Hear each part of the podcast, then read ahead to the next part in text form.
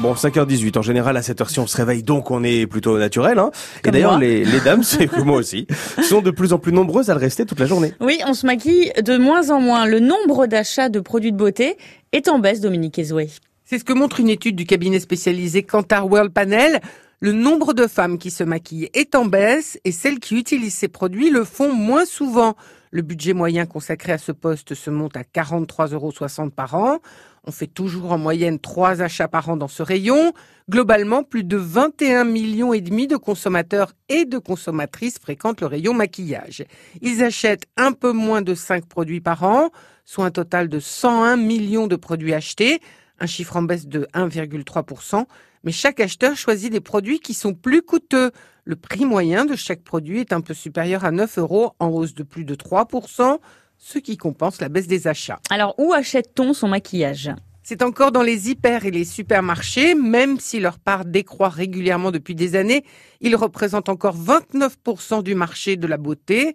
Viennent ensuite les chaînes spécialisées comme Yves Rocher, Kiko, Body Shop ou L'Occitane, où se fait un achat sur quatre.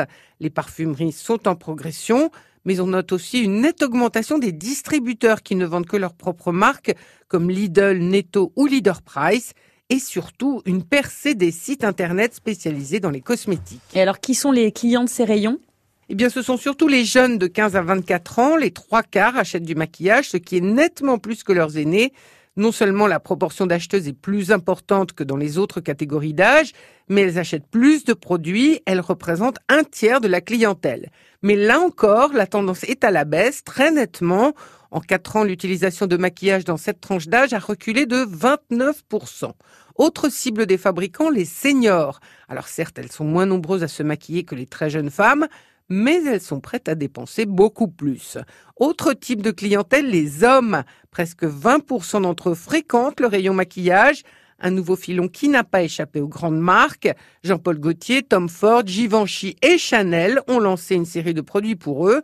Cela va du baume à lèvres en passant par le fond de teint, l'anti-cerne et les crayons pour les sourcils. Vous avez entendu, Robin J'ai bien vu votre petite anti- oui. anti-cerne ce matin à 5h20.